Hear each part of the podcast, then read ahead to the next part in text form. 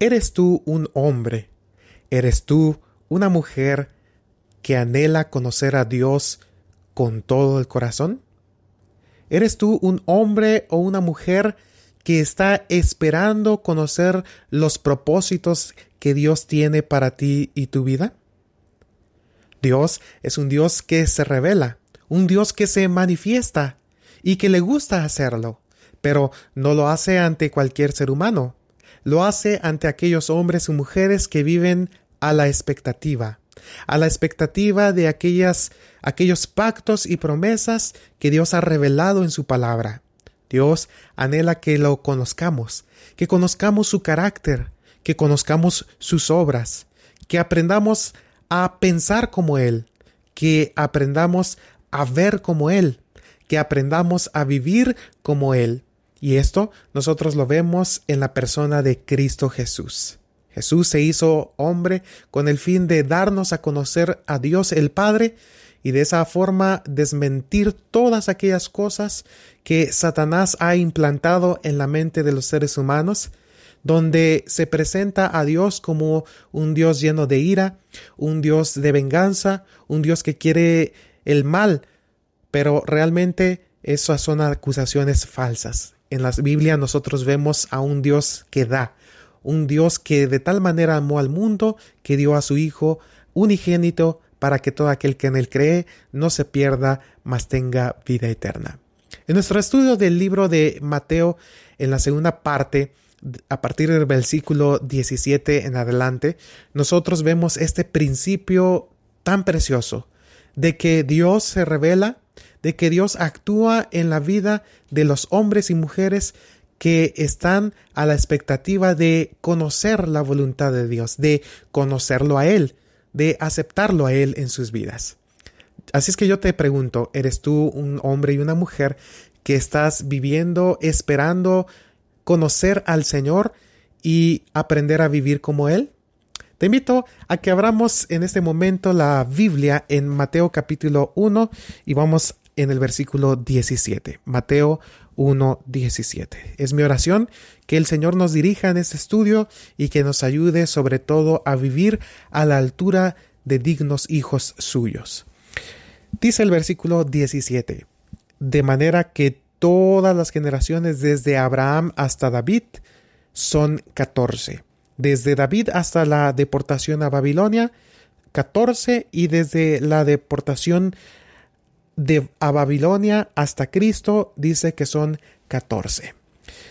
Debemos entender algo en la numerología de la Biblia, de las escrituras y también de la cultura en el judaísmo. Y es que los números tienen relevancia. Los números transmiten un mensaje muy importante. El número 7, por ejemplo, revela que eh, santidad significa santidad, o mejor dicho, transmite lo que es la santidad. El número 14 en la numerología eh, bíblica representa doble bendición. Sin embargo, si no te habías dado cuenta, en el, al final del capítulo del versículo 17, se nos dice que hubo 14 generaciones desde Babilonia hasta Cristo. Pero si tú la cuentas una por una, te darás cuenta que en realidad eran 13. ¿Por qué entonces se dice que son 14?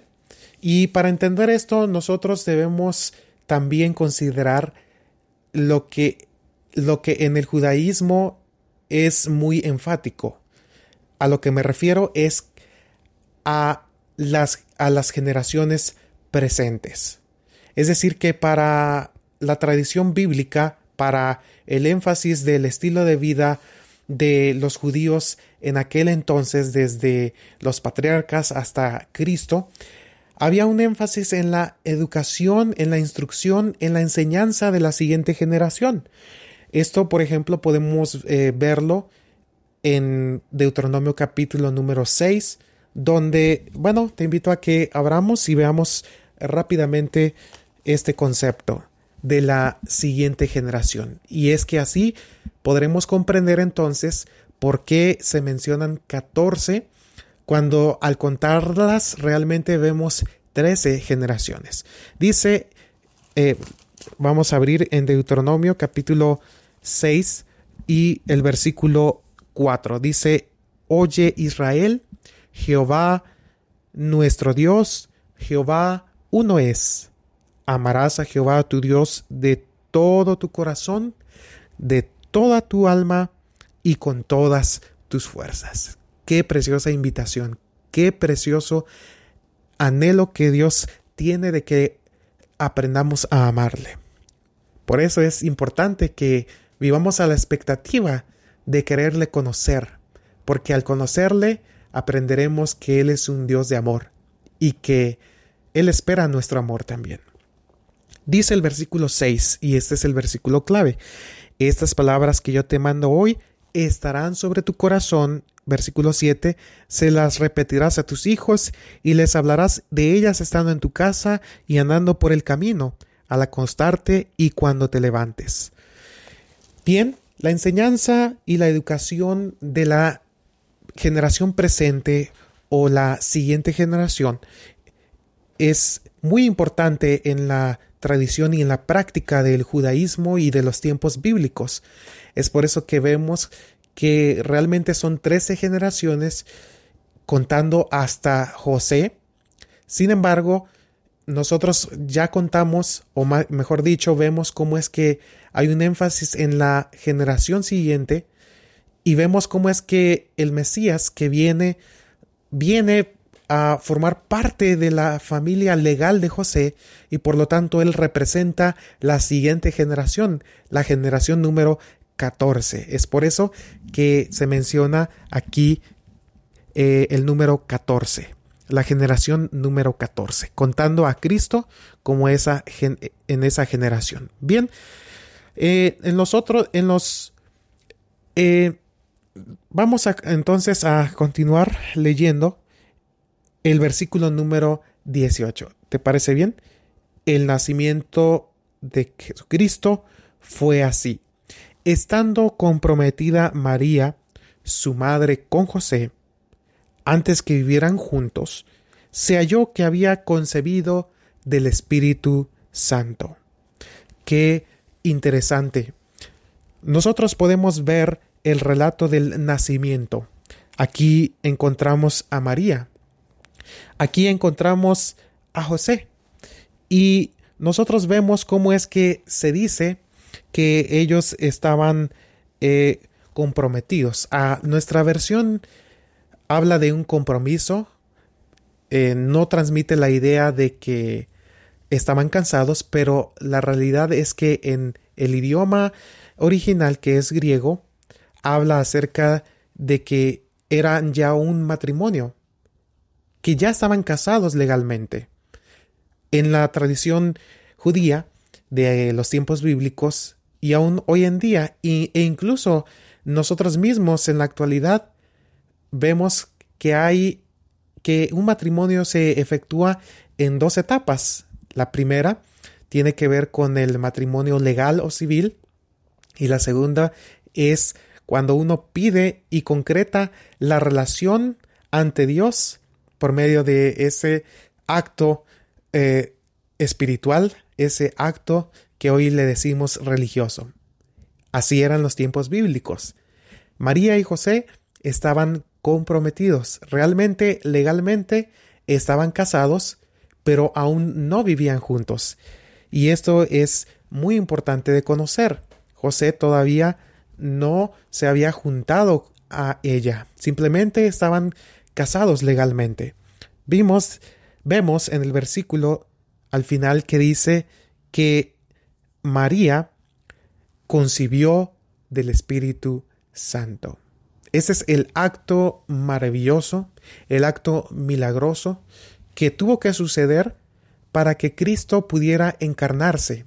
El Espíritu descendió en ella y eh, produjo en ella, en su vientre, ese ser, ese ser maravilloso que tú y yo conocemos como el Hijo de Dios, pero al mismo tiempo como el Hijo del Hombre.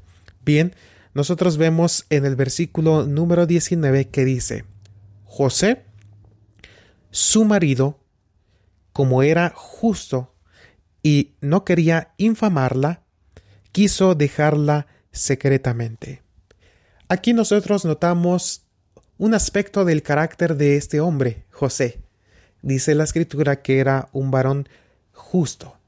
La palabra en griego aquí es dikaios. Dikaios literalmente significa recto, equitativo, tanto en carácter como en actos. Así es que nosotros notamos una cualidad interesante en este hombre, en José. Vemos que era un hombre que trataba de ser equitativo tanto en su carácter como en sus obras. Y esto nos deja ver cómo es que Dios, cuando elige a una persona para llevar a cabo sus propósitos, tiene que haber cualidades que estén en conformidad con su voluntad. Dios no puede obrar, Dios no puede manifestarse ante aquellos hombres o mujeres que están viviendo de cualquier manera que no sea en conformidad con la voluntad de Dios. Aquí vemos a un hombre que está preocupado y dice que no quería infamarla.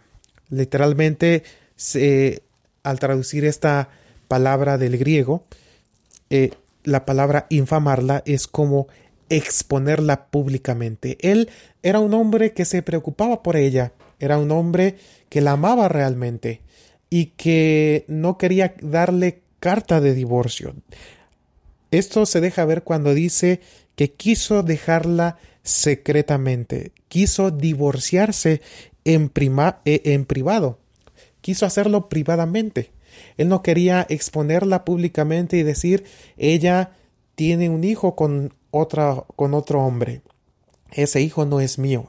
No quería hacerlo público, así es que quiso divorciarse de ella en secreto dice el versículo número 20, que mientras él, pensando él en esto, la palabra aquí eh, original nos transmite una idea muy interesante.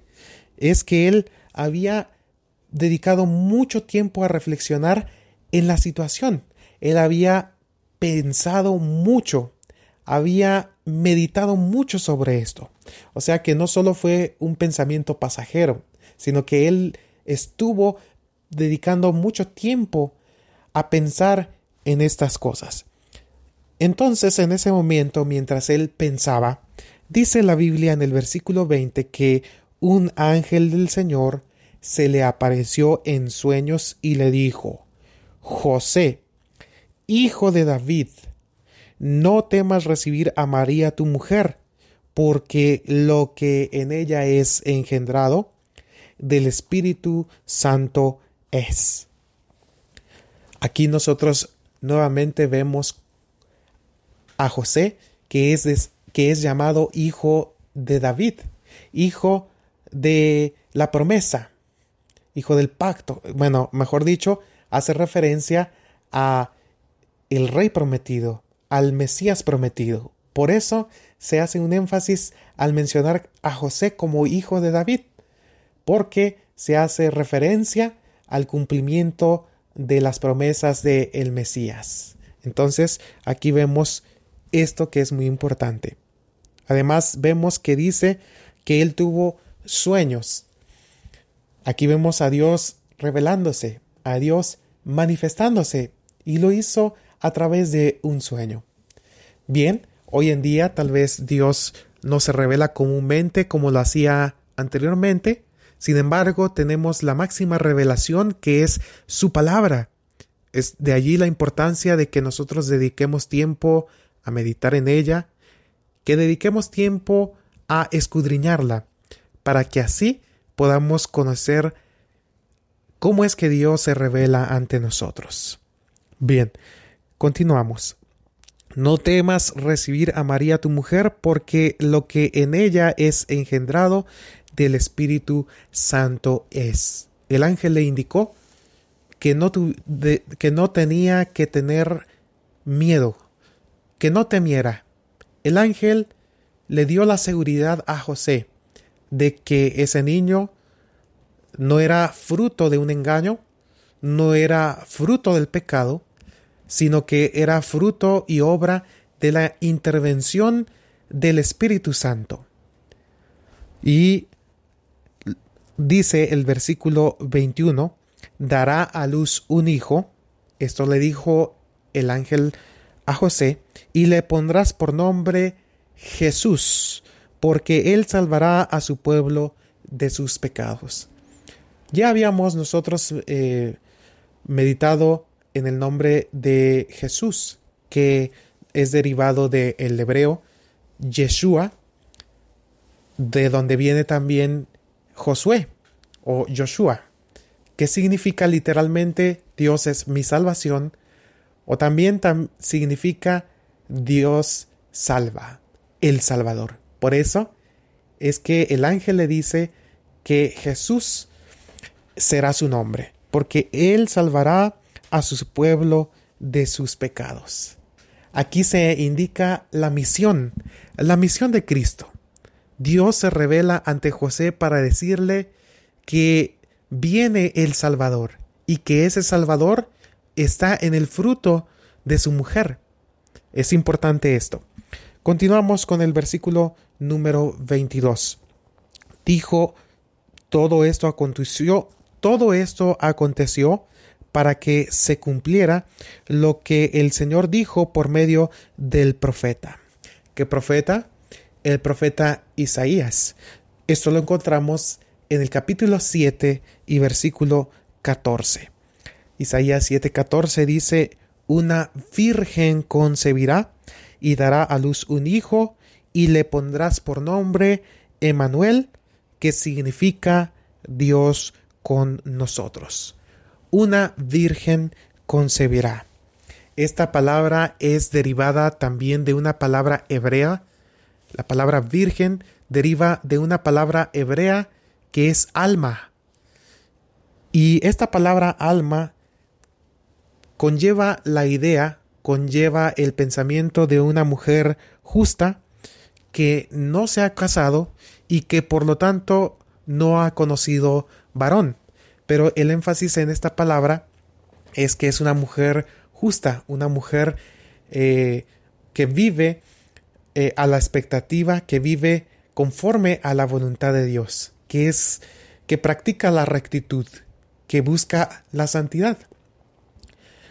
Eh, hay otra palabra también en el hebreo para describir a lo que es una virgen y esta palabra es eh, betulá y esta palabra comúnmente se, se, se usa para describir a una mujer que no ha conocido varón. Por ejemplo, cuando, cuando vemos a, eh, a Rebeca, que se la describe como una mujer betulá, una mujer virgen, una mujer que no ha conocido varón. Sin embargo, aquí el término que se usa en el versículo 23 refiriéndose a una virgen que concebirá es el término alma. Y esta palabra, vuelvo a repetir, implica esa idea de justicia, esa idea de rectitud. Una mujer que no se ha casado y que no ha conocido hombre alguno. Y dice que una virgen concebirá y dará a luz un hijo y le pondrás por nombre Emanuel. En hebreo es Immanuel. Im, que significa con nosotros. Manu, que significa, ah, perdón, mi significa, im significa con nosotros, con, manu significa con nosotros y él significa Dios. Y Manuel es Dios con nosotros. Por eso aquí está claramente en el texto. Bien, ahora continuamos con el versículo número 24. Cuando despertó José del sueño, esta palabra en el idioma original en griego aparece en, voz pasiva.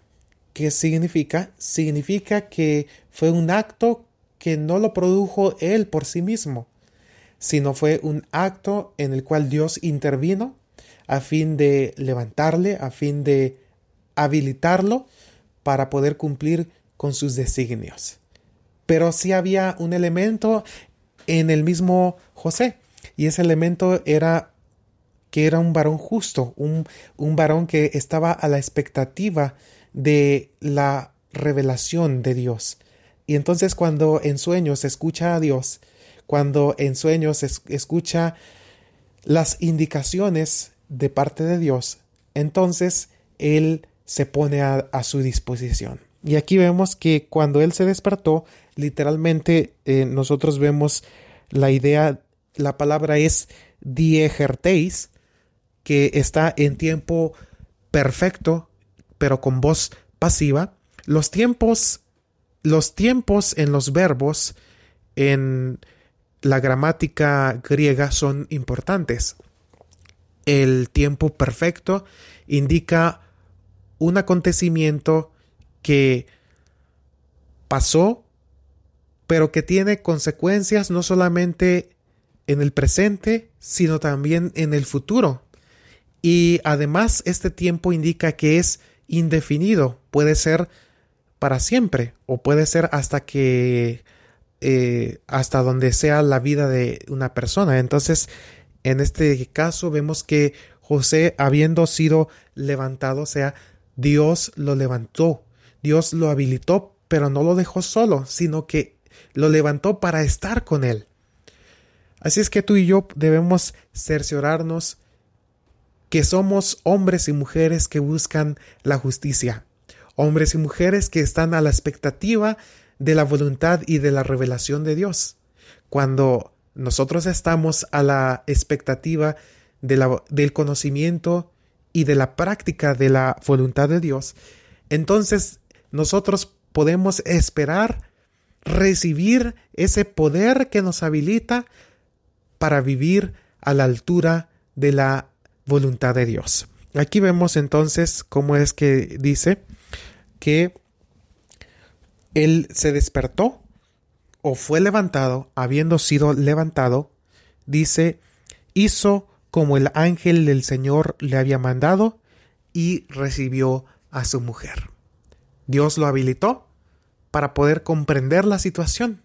Dios le mostró que esa promesa tan anhelada de la venida del Mesías, ahora por medio de María, esto iba a ser una realidad por obra del Espíritu Santo. Quiero resaltar finalmente un poquito acerca de el versículo 22, donde dice, todo esto aconteció. Esta palabra está de igual forma en tiempo perfecto. Y esto quiere decir que este acontecimiento del cumplimiento de la venida de el Mesías aconteció, es decir, si está en tiempo perfecto, nos indica que este plan de la venida de el Mesías se había comenzado a ejecutar desde tiempo pasado ahora en la vida de José y María se estaba llevando a cabo y que los resultados serían de consecuencias futuras, incluso hasta la eternidad. Por eso dice que esto aconteció, porque ya había un plan detrás de todo esto. Esta frase, esta frase es muy importante porque nos indica que esto fue en cumplimiento para cumplir lo que ya se había comenzado a ejecutar. Eso simplemente está dando continuación a lo que ya ha comenzado, es decir, la obra de enviar al Redentor del mundo, el Salvador. Por eso es importante que tú y yo podamos ser conscientes de quién es Jesús. No solamente de decir, ah, sí, yo conozco a Jesús, pero realmente has dedicado poco tiempo a conocer qué es lo que la escritura te revela acerca de él. Tú tienes, que estar, tienes que estar seguro de dónde viene su origen, su linaje terrenalmente hablando. Tú tienes que saber que él vino en cumplimiento de las, de las promesas hechas desde incluso Adán y Eva y confirmadas en su, en su debido tiempo a Abraham y a los demás patriarcas. Tú debes ser consciente que Él vino específicamente en cumplimiento de esas promesas y que vino en el tiempo indicado de Dios. Tienes que saber que el Salvador, tu Salvador, mi Salvador, podemos identificarlo, podemos saber quién es, podemos saber cómo vivió, podemos saber dónde nació, podemos saber de qué descendencia vino, podemos saber, y esto puede confirmar en nuestro corazón, que creemos en un Dios vivo, en un Dios real, en Emanuel, que significa Dios con nosotros. Yo quiero preguntarte, y finalizo con esto, tú eres un hombre que esperas que Dios esté contigo? ¿Vives una vida de expectativa, una vida de querer conocer los requerimientos de Dios y ser habilitado por Él para llevarlos a cabo? Bien, si es así, mi oración para, para cada uno de nosotros es que Dios pueda ayudarnos, que pueda revelarse ante nosotros, que Él pueda manifestarse a nosotros para que nosotros podamos comenzar a vivir una vida conforme a su voluntad. Te deseo muchas bendiciones.